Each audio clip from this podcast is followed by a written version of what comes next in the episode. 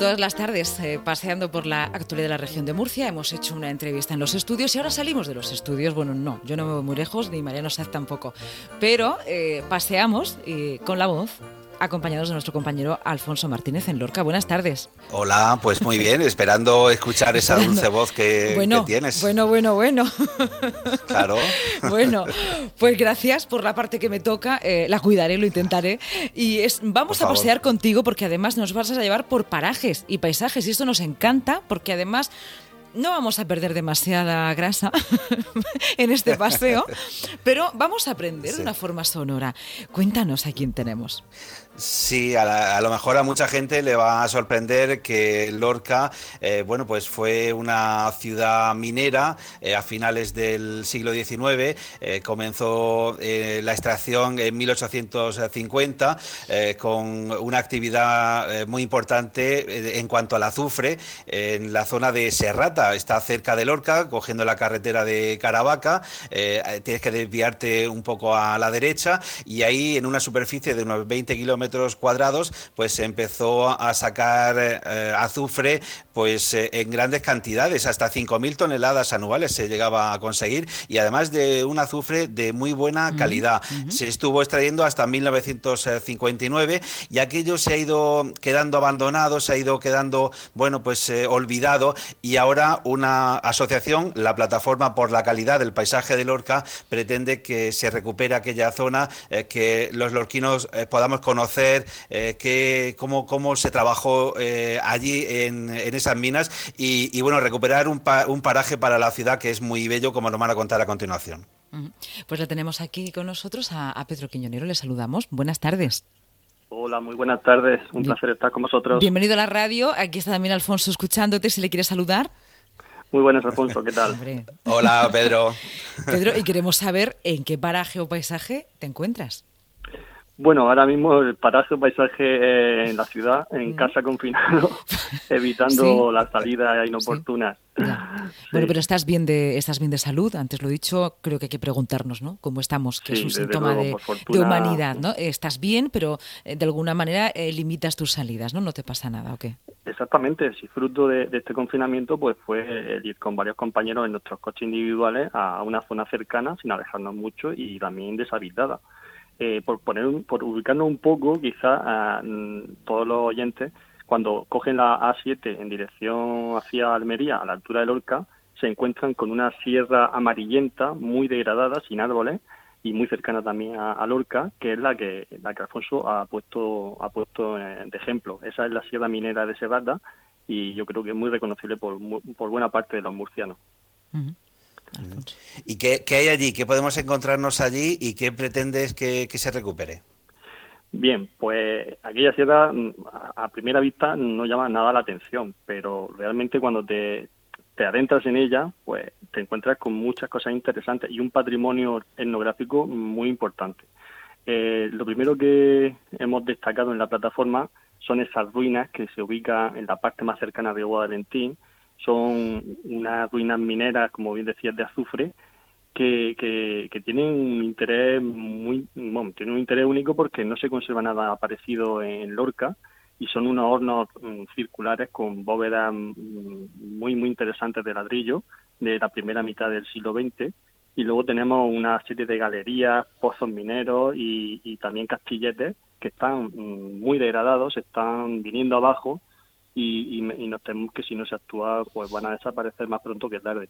Hay que recordar que esa sierra pues ha servido después de la actividad minera que acabó en los años a finales de los 50 porque no era digamos rentable eh, ha sido un vertedero para la ciudad de Lorca. Mm, primero en una etapa inicial que se cerró en el 99 y ya después en, en, la actualidad tenemos el vertedero, el vertedero de Barranco Hondo, que es donde se, se depositan los residuos del Valle de Guadentín y esa sierra realmente pues se utiliza para, para como depósito de, residuos.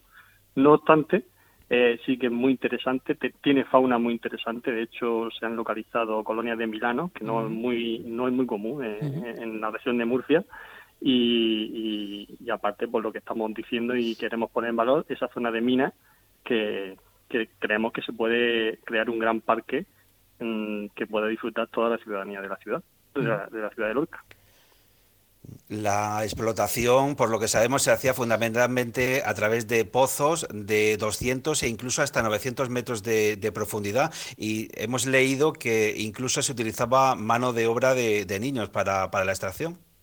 Efectivamente, es cierto que eran otros tiempos, eh, había mucha más miseria y, esas galerías y esos pozos eran francamente peligrosos porque la, digamos que ese sustrato de terreno estaba compuesto por margas y yesos que se vienen abajo muy fácilmente y claro, eh, la mano de obra que se solía introducir ahí era gente muy joven con muy pocos recursos, adolescentes y, no pocos murieron allí. De hecho, eh, curiosamente, cuando le comenté a, a mi padre que estuve por allí y tal, y hicimos un pequeño reportaje, me recordó que mi abuelo paterno, que ya falleció, falleció hace muchos años, yo no lo conocí, trabajó en esas minas en la última etapa, supongo que en los años 30, 40, y el hombre pues se desplazaba desde el barrio de San Cristóbal hasta las minas a, trabajar como mozo en la, en la, en la explotación. O sea que sí, tiene una historia muy, muy importante. Y si fuera poco, ahora que hablas de los años 30-40, eh, se comenta que hay, eh, bueno, pues eh, en plena guerra civil, en el año 36, en noviembre de 1936, fueron arrojados seis religiosos vivos y abandonados hasta morir. Es decir, incluso la ley de memoria histórica podría entrar en este, en este territorio. Exactamente, sí, no, está, está documentado. Al parecer, pues, pues ya sabemos lo que ocurrió en la guerra. Eh, se cogieron a esos seis religiosos y se desplazaron hasta las hasta las minas y allí no sé si hay versiones que dicen que los fusilaron y los, y los arrojaron al pozo y otros que los arrojaron vivos a los pozos. El caso es que nunca han aparecido. El hecho de que sean tan peligrosas, pues seguramente no ha, no ha motivado su búsqueda y tal vez pues no, no sería una mala idea pues intentar cerrar esa cicatriz de, nuestro pasado también, ¿por qué no? Le quería preguntar a, Pedro de dónde surge un poco esta idea de recuperar el paisaje. Eh, el paisaje no solamente de una forma fotográfica, sino de una forma divulgativa, eh, por su importancia pictórica, pero también por esa historia que tiene. ¿De dónde os surge? Sí, bueno, pues hace ya cinco años, pues distintas asociaciones de Lorca, de diferentes ámbitos, nos, pues nos juntamos con el fin de, pues de tener más fuerza a la hora de reivindicar pues tanto el paisaje histórico, el artístico como el medioambiental. Todo fue a raíz del incendio forestal en Zarcía de Ramos, donde nos juntamos y pusimos las bases para poder llevar a cabo una reforestación que hemos seguido haciendo eh, a lo largo de los años y, luego exigir por pues, una ciudad más verde, con más arbolado, que, que Lorca lo necesita, tiene una carencia muy importante de espacios verdes y luego también, de, ¿por qué no?, nuestro patrimonio histórico, que, se está perdiendo. Tenemos una riqueza alucinante, bueno, sorprendente, de, varios miles de años de historia y no podemos permitir que se pierdan 100 años, por ejemplo, de explotación minera que, que, transformó el paisaje y, en la que tantos lorquinos se sacrificaron, que ahora desaparezca sin que nadie haga nada. Entonces, de ahí viene nuestra reivindicación. ¿Crees que hay dejadez? Sí, pero bueno, es algo típico en la región de Murcia. Aquí se ha priorizado siempre las inversiones en otro tipo de, mm, pues de, infraestructura y luego nuestra historia la hemos olvidado y ese es el mayor delito que podemos cometer, olvidar quiénes somos y de dónde venimos.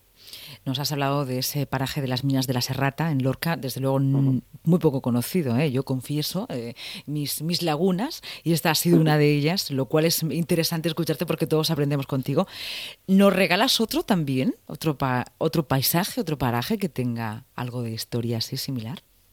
Pues si no, bueno, yo estoy más especializado en medio ambiente, pero por supuesto, pues también, por ejemplo, una de las últimas que hemos reivindicado también está, eh, bueno, te voy a decir todo, de medio ambiente y de, arqueología. Tenemos en la subida de Lorca Águilas, en el paraje de Purias, donde justo empieza la sierra, unas magníficas ruinas arqueológicas de la guerra civil, también volvemos a la guerra civil, donde la República comenzó a construir unas trincheras y unos nidos de ametralladoras que están ahí, no se llegan a utilizar por fortuna, pero los tenemos ahí, nadie lo ha rescatado. ¿Pero se pueden ver? ¿Se sabe dónde están? Se pueden, se pueden ver, de, hecho desde la misma autovía se pueden observar y se puede dejar el coche cerca y, acceder a ellos.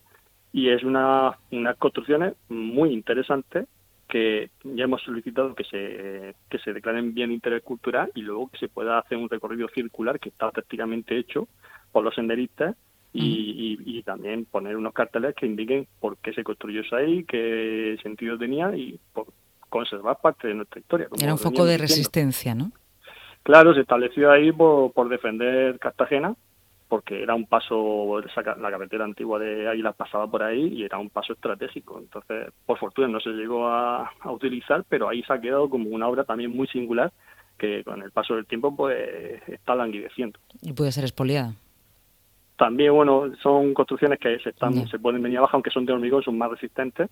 Están muy integradas en el paisaje, apenas se ven y, francamente son muy interesantes y dignas de visitar. Y luego un paraje natural, claro, que también te puedo comentar, es la Rambla del Hortillo, donde se ubica uno de los bosques mm, de roble únicos de la región de Murcia. Eh, esta rambla se ubica cerca del pantano de Puente y conserva un bosque de, quejigo, el roble del sur. Quejigos, quejigos además es una especie, no voy a darme las lloras de medioambientalista ni de bióloga, pero es verdad que es una especie endémica y muy complicada de encontrar. Muy difícil. Quizás lo más fácil de encontrar sería en Moratalla y en algunas zonas de Sierra Espuña. Pero, aquí tenemos, Exactamente. Aquí tenemos un bosque de galería que gracias a que se ha alimentado del agua que transcurre por debajo de la rambla, pues le permite desarrollarse y, es una joya que creo que también está en un cajón guardada como, como micro reserva y que, se, y que merecería la pena eh, proteger de y poner en valor de una manera más elocuente. Eh, son, son joyas, son pequeñas joyas que, que tenemos en muchos puntos de Murcia y que por desgracia, pues no se le presta la atención que deberían de tener. ¿Cómo es el quejigo? Por si pasamos por ahí y nos lo encontramos, hombre, lo, veremos que hay un río cerca y que presenta quizá otro, bueno, pues otro forma de, paisaje no propio de un lugar eh, semidesértico, pero ¿cómo es? Sí, por, por, por, entenderlo, es, es, un primo de la encina. La encina, que tampoco es muy abundante en la región pero que las tenemos, eh, es, digamos, que un primo más exigente en cuanto a la, al nivel de de pluviometría que necesita para sobrevivir y es francamente hermoso. Eh, son ejemplares espectaculares que los que tenemos ahí son de más de 100 años, tienen ya un porte considerable y es una, una rambla, quizá no sea bueno ponerla, en, ponerla hacerla popular, pero, realmente es para disfrutar. Esto que acabas de decir es muy importante, ¿no? Eh, primero hay que conocerlo, pero luego tenemos miedo de que si se conoce, se masifique y acabamos perdiéndolo. Pero para eso también están las políticas públicas, para protegerlo, que se cuide y se disfrute, ¿no? Así de Yo lo dejo ahí como idea. Alfonso. Yo me están dando... Estoy aquí no, no, no, es que yo me están dando una gana de, iba a decir de coger el coche y salir corriendo a buscar eso. Pero ahora mismo no, espérate un poco. Sí, no, me dan ganas de, hombre, coger a Pedro y es que, claro, lo bueno es ir Pero con a el ver. Alfonso, no, no nos líes, que cuando la última vez que cogiste un coche, o al menos te montaste no, en uno. No, no, oye, Tuvimos ¿qué pasa? Un, un lapsus, sí, sí. Eh, eh, sí, un lapsus in radio, ¿eh? eh que no distinguías muy bien la marcha, ¿no? Entonces no sé. Os, voy dejando joyas radiofónicas y no, me, no me lo apreciáis. Eh, bueno, que pase Pedra por mí y nos vamos a buscarlo, al Hortillo y a, Puria. Pues desde luego eh, es una buena cita y, es un, buen lugar para ir este fin de semana, con mucho cuidado y protegiéndolo. Pedro, muchísimas gracias por estar en la radio. Nos encontramos por aquí, ¿eh? Nuevamente. un día de estos, o una tarde, o una noche, ¿vale? Cuando queráis. Venga, adiós. Adiós, un saludo. Alfonso. Bueno, hasta la próxima. Pues hasta la próxima, que será muy, muy pronto. Así es la radio. Un abrazo. Un abrazo.